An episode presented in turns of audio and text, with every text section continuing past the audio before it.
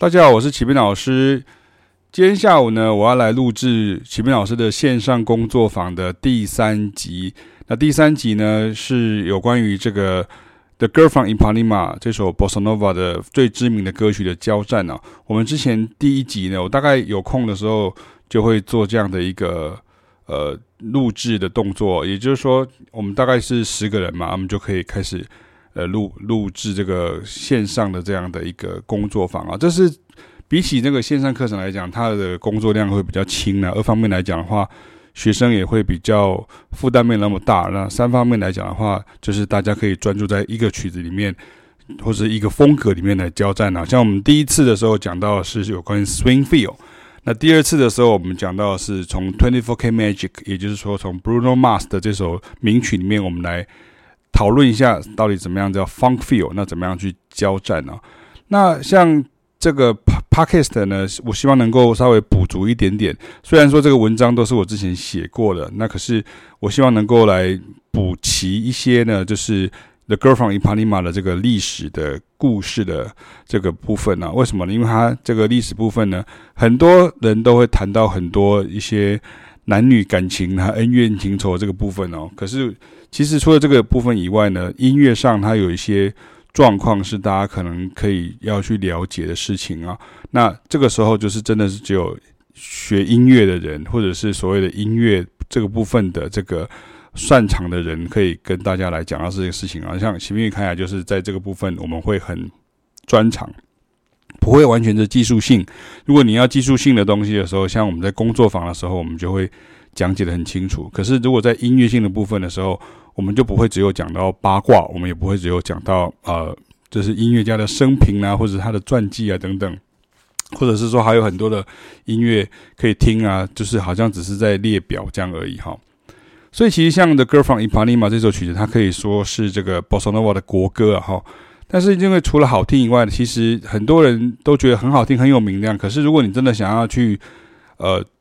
演奏它，或者是想要去进一步去分析它也好，拆解它也好，就很多人看到这个和弦进行的时候就是雾煞煞哈。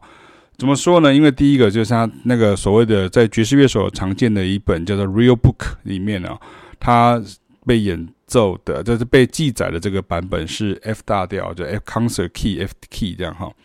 那可是实际上他演奏的时候，就你听到咚咚咚咚咚咚咚咚咚这个部分呢，它其实是 D flat key 哈，也就是说这个曲子原来的最有名的版本，当然它有其他的调性的版本，可是最有名的这个版本就也就是跟 Stan Getz 萨克斯风手，美国的萨克斯风手 Stan Getz 合奏的这个版本呢，是 D flat key 哈，D flat concert key 这样哈。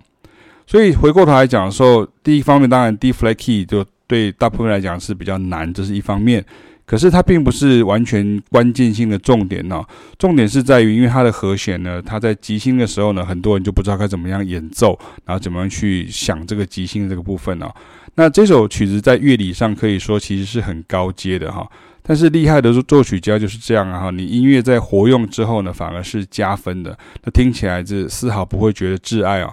而不是大家误认说好像是被乐理绑住哈，那这个就是我下午要跟大家来讨论这个部分，也就是说，呃，Antonio Carlos Jobim 他怎么样子去运用这个他音乐上的这样的一个呃构思跟一个才华呢？那将这个呃 Girl from Ipanema 的旋律线跟它的这个调性呢，啊、那跟这个和弦的连接呢，连得非常的漂亮啊，这是我们在比较技术性的给乐手的这样的一个。欣赏跟这个操作当中呢，不但是操作也要欣赏啊，可是欣赏完也要操作，也就是说你会比较理解的是这结构面跟这所谓的实作面啊，这个很重要，这样哈。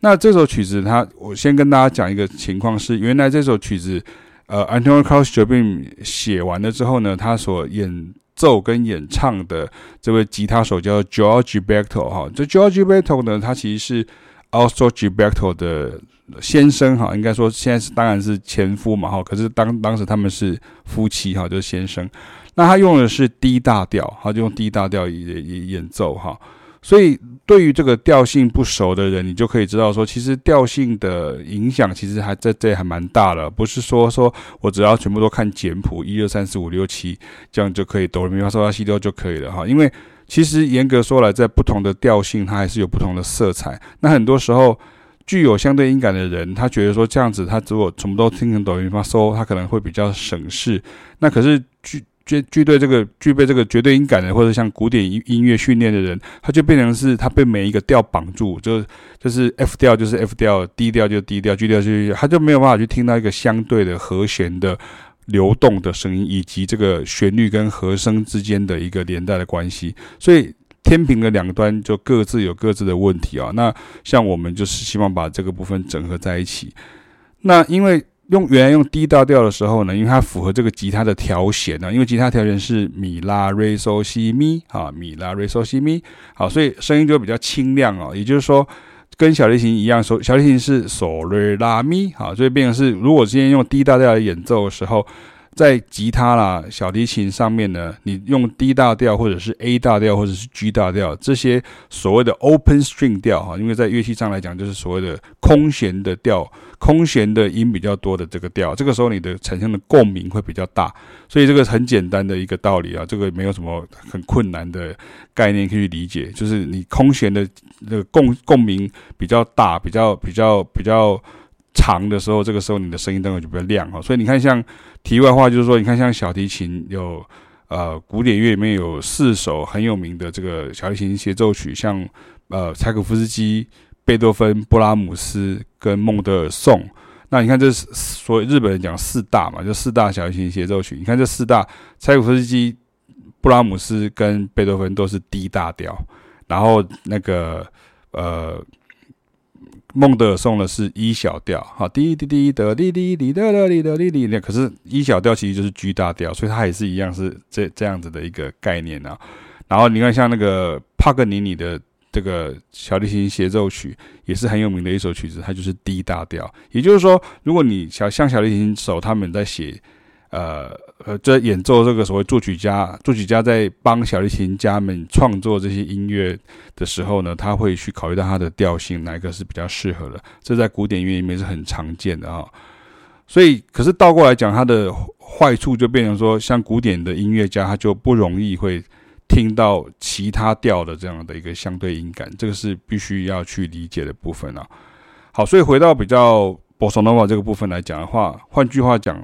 如果你以为就像 Real Book 里面的乐谱是正确的调，那就是错的了哈。因为现在很多人真的都以为 Girl from Ipanema 是 F 大调，很多在做场的或者在演出的乐手就认为这是 F 大调这样哈。其实那个是 Real Book 的当时的这个。呃，收集这些乐谱跟彩谱的人呢，他呃犯下的一个小错误哦，那就一直就是影响到今天。那又因为那个 B 段很困难啊，也就不敢任意的移调了。可是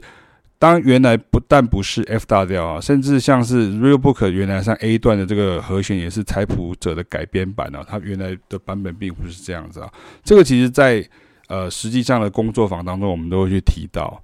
那其实今天你听到这个呃。Austral Gilberto 跟 George Gilberto 跟这个 Stan Getz 所合作的版本，当然钢琴手是就变嘛哈。那这个原版也是最有名的这个版本呢，也就是这个这个六零年代这个版本呢，它其实是一个降半音的，又降一个半音的降低大调。怎么回事呢？原因就是因为在于这段有名的典故哦，也就是 George Gilberto 就是这位吉他手，巴西的吉他手跟歌手，他其实很会弹吉他，也很会唱歌，可他不会唱英文哦。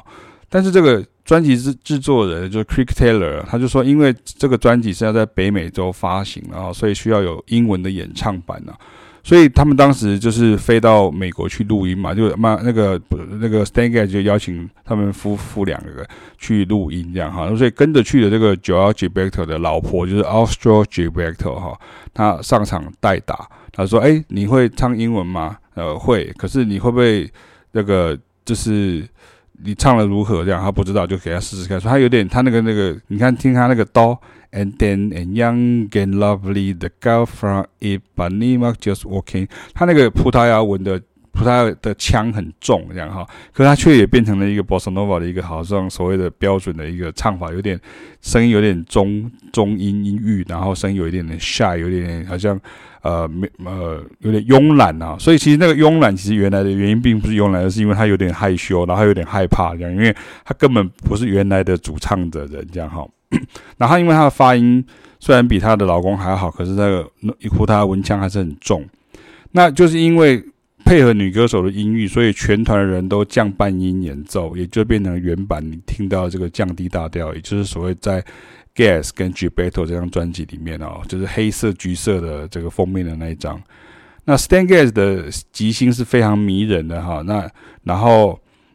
这个我之前也在讲堂有讲过，就是萨克斯风大师的这位 Stan Getz 的，他其实是人家问他说，你是怎么样想即兴，就是当然在他的这个呃。这些音处理到什么音之外呢？这个我在下午的工作坊，或是我平常在上课的时候也会提到以外呢，其实他就是在模仿。他有接受访问说，他在模仿两位巴西歌手唱歌的时候的韵味跟腔调。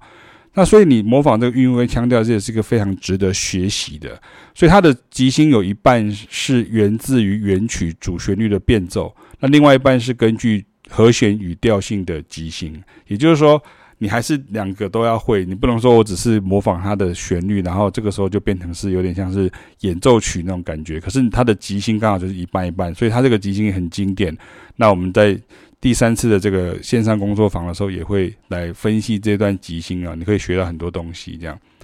那回到刚刚的这个降低调的这个 Girl from Ipanema 呢，这个 Joao Gilberto 呢，这吉他手这个老公呢，他其实蛮懊恼的，因为他本来弹这首曲子的时候呢，吉他是用 D 大调弹的，结果制作人为了配合他歌手老婆 Astrud Gilberto 的音域去定 key 啊，他就要全部的爵士乐手都降半音，就成降低大调啊。那这个对爵士乐手其实没有什么困难，因为像对萨克斯风来讲的话，降低大调像是 tenor 萨克斯风了，对他来讲就是降一大调，所以还还好，不算是太难。那对于像贝斯手来讲，他就是也是往下，就是呃，就是一个半音哈，就是本来本来是 D 大调嘛，就改成降低大调这样。可是问题就出在像吉他手上面，因为像 Joao Gilberto 他就得怎么样呢？就所谓的砍掉重练了。因为他原来的很多和弦里面，他原来弹的是 D 大调，也就是他用的空弦比较多。那他就变成他当他他弹成降低大调的时候，他就变成要弹很多封闭和弦了。如果弹吉他的人大概就知道我在讲什么哈，就是这个降低大调这样哈。那所以你会其实发现他弹的有点小心翼翼哦，甚至会有点有点原来功力如果十分，他大概只出出不到五分呢。为什么？因为他这个道理就是因为像这个呃。原来是 D 大调，然后就弹成降低所以他就有点是这个指地方不是很熟。你会想到奇怪，怎么可能会是这样？老师，你是在耍宝啊？你是你是乱讲了吗？不是，真的是这样。他原来是要弹 D 大调，然后他就被临时被改了一个调要来弹，然后可是问题是录音的时间是被限制的，所以他一定得在那个时候把它录完，所以这个就有点差别。那像如果技术上的层面的话，像在 A one 的第八小节的时候，贝斯手会有一个习惯往上，他就从 D flat。Six nine 就是六九和弦，那跑到 D 六九和弦的，这是一个 Bossa Nova 很常见的这种用法。结果 j o e g e b e t t o 就这样直直的 D flat six nine chord 直接弹过去啊，所以你就知道说，其实他就可是，他有点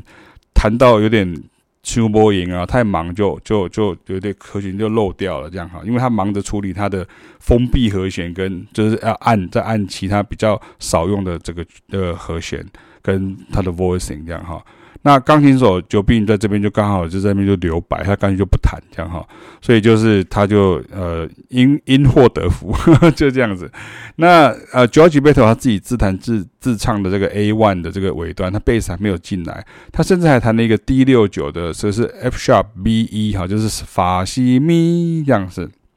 所以他他其实就是变成他会有这样的一个声音会跑出来，所以。他其实是他第二次就有去他弹的法西咪，可是他那个 re 本来要弹 re 升法西咪，其实是 D 六九，所以他的 D 就没弹，就跳过去，就等于是漏掉了。所以所以是他的手就是有点点卡住，K K 这样子哈。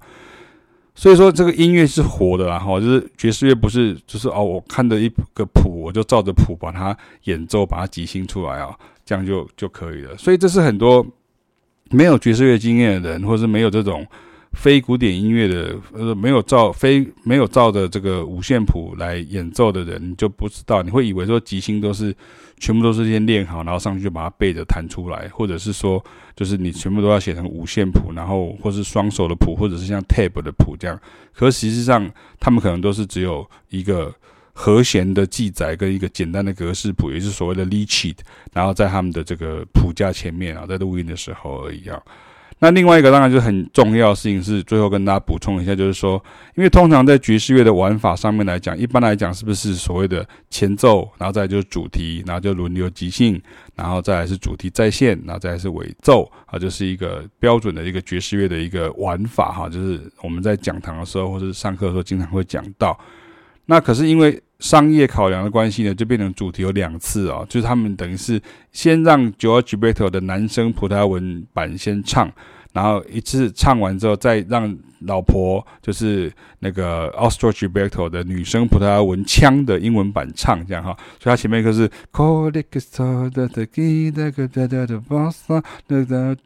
然后他弹完之后，然后第二次变成是 Do and ten and young and lovely，就变成女生来唱这样哈。然后即兴的时候是这个他的 tenor saxophone 跟钢琴来担纲，这是没有问题。所以当时在美国版发行的时候呢，有很多录音室的剪辑版呢，是为了所谓的 air play，就 radio play 啊，就因为当时并没有网络，就很多时候你为了要在广播电台打歌的时候，这有空我再跟大家来分享。因为当时美国为什么常常都会发所谓单曲小唱片的原因，就是因为这样，因为他们必须要 air play，他们要在。广播电台播放，这个时候观众会不断的点歌，然后歌点歌了之后，大家就会跑到唱片行去买专辑，所以他们就会很多所谓先发行单曲，然后再把它集成一个专辑哈。所以当时一开始的时候。很多时候，为了要跳过那个呃，这个男生唱，男生唱，男生唱完女生唱，老公唱，老公唱，老公唱完老婆唱，这样，那这个前面这个部分呢，那个男生跟老公的这个部分就被剪掉了哈。那就为了宣传的广告，就只剩下两分多钟，直接进来就是女生的版本。像那个网络上你听到，就是像他在那个电影里面的那个插进去的一个片段呢，那个 Austral Gilberto 跟这个呃 Stan Getz，还有像是。呃，那个铁琴手 Gary Burton 的那个版本，黑白的电影那个版本，以前很多那个电影都是它中间等于是有点业配哈，就是当直接就让一个，比如说像呃 Stan Getz 啊，Joao Gilberto 啦，啊 Austral Gilberto 啦，或者像 Frank Sinatra 啦，或者是甚至像 James Brown 都有在很多这种电影里面出现过的一个段落，像七零年代、八零年代很多那个像。一些乐团，他们其实他们现现在网络上看到这些片段，都是他们在电影里面演出的一个片段，有点像是五月天去客串的一个什么什么什么电影，然后他就被剪出来，就变成是那是一个他们的一个所谓的电影版的这样的感觉，所以大家就可以理解说，今天就跟大家来稍微先呃。叙述一下，就是说《Girl from Ipanema》它有这样的一个小小的故事，然后让知道说，第一个就是所谓的调性的问题，也就是说，大家乐谱上面的这个调，爵士乐或者是拉丁音乐，或者是所谓的非古典音乐，它毕竟是其实一开始并不是就是定调定在那个大家。目前流通在市面上的这个呃的调，好，虽然都已到最后已经是击飞城市了，可是我们却从这个调性可以知道说，为什么那个吉他手他弹起来会有点 shy，有点有点刚刚 K K 这样哈，有点慢慢的这样子哈，然后然后那个歌手为什么也唱的有点有点 shy，有点这样，也有点 K K 这样子，就是因为这个道理这样。那另外一个就是我刚刚提到说，其实你会听到完整版奇怪那个。男生唱完，女生唱哈，就变成这样子，就变成他等于是出了两次的主题，好像这样的的概念这样哈。好，那接下来我就要开始去准备我下午的工作坊了哈。所以，请大家以后呢，老师只要推出不同的工作坊的时候，我们的内容的质与量呢，都是像这样的一个概念啊。所以，呃，不是只是纯粹的分享音乐，也不是纯粹的只是在呃分析音乐啊。这我们除了分享与分析。之之外呢，我们还有一个很重要的事情，就是希望能够用比较浅显易懂的方式，然后让大家了解说，不但是你可以更了解这个音乐，然后甚至你可以学会怎么样去操作它，甚至学会这些养分，吸取这些养分之后，然后就变成你自己的一个。创作的一个能量，那对于欣赏者来讲的话，这个时候你懂得更多，你就不再只是我为了要收集的是这个呃黑胶唱片的粗刻版，跟这个加强过的这个 mono 版，跟 remaster 之后的这个重发版，跟 CD 版，跟日版，跟什么日本的 Toshiba 再发刻录复刻四十五转版，然后什么什么用什么高级音响去转录出来的什么密室逃脱版，类似像这样子哈，那个是不太一样的聆听的方向。啊。可是现在目前大概大家比较多都是从这样的方向上切进去，或者是说他们从这个音乐家的生平啊，或者是我刚刚讲的这些八卦哈。因为什么叫为什么就有这个八卦呢？因为后来他们回回回到那个巴西之后不久之后呢，就是那个 Gilberto 夫妇就就分居了哈，就是已经等于是就是名夫妻关系名存实亡哈。当然最后还有一个呃更大的劲爆的八卦，就是呃就是后来 g i b e r t o a l s o g i b e r t o 跟这个 Stan Getz 在这个 tour 的时候，他们就呃有一腿哈，就是有一腿这样哈。好，那以上就跟大家先介绍到这边，那希望大家会喜欢今天我为各位介绍的 podcast，我们就介绍的是 The Girl from Ipanema 的一些小故事。那我们下次见喽，拜拜。